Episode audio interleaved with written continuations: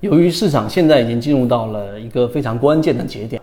首先第一个我们要知道整个市场现阶段的大盘方向是处于一个灰色的，也就是说它并没有达到一个我们可以这个放手一搏的市场趋势形成的，可以借由这个趋势能够拿到一波确定性利润的这一种行情，这是第一点。但是呢，这并不妨碍着我们要去为即将到来的这一种市场行情的机会来去做准备。那第二点呢，我们一直在动态的给大家去分析，用我们的交易模型，用大盘风控来分析市场的整个变化。那整个变化呢，并不需要了解所有的宏观经济和市场的这一种资金的活跃量啊，这一个以及它们之间的很复杂的关联。我们认为这实际上帮助并不大。你要去了解到的，其实无外乎就是市场的三个重要的因素。大盘风控已经给大家讲过了，第一个就是市场的趋势。第二个就市场的整个赚钱的一个效应，第三个呢就市场的整个增量资金的情况，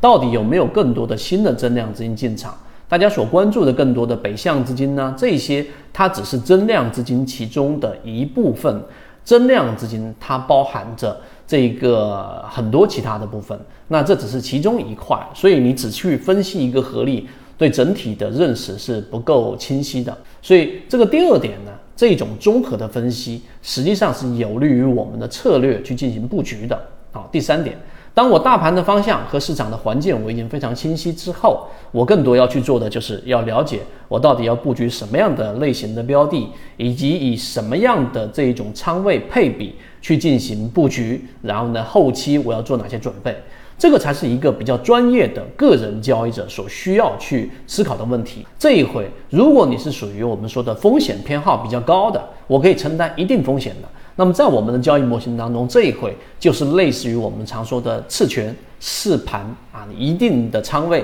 建立在一些我们说的这种打到超跌的。打到半年线附近支撑的，打到我们说的超跌突破的一些重要的趋势线支撑的这一种我们说的一买位置或者二买位置的标的，那么这是底仓。那么后续要去关注呢，就是我们后面要等到资金到底是不是翻红啊？一旦翻红是三天翻红了，三天翻红的这一个后续资金持续性，它是趋势形成反转的一个必要条件啊，它必须啊这一个充分条件啊，充分必须。呃，这个有三天以上的这种活跃资金翻红，这个趋势才会去形成。所以这些策略你都做好了之后，如果是后期的底仓你布局好了，那么实际上到后期市场一旦启动，一你已经有底仓了。二，那么如果市场转向向下，你也不伤筋动骨，实际上在策略上你就优于大部分的可能百分之八十或者百分之九十的散户交易者了。所以，如果你是一个我们说这一个稍微专业的个人交易者，你就能明白我们前面所描述的是一个能够持续稳定盈利的交易者所必须要具备的一些思考的点。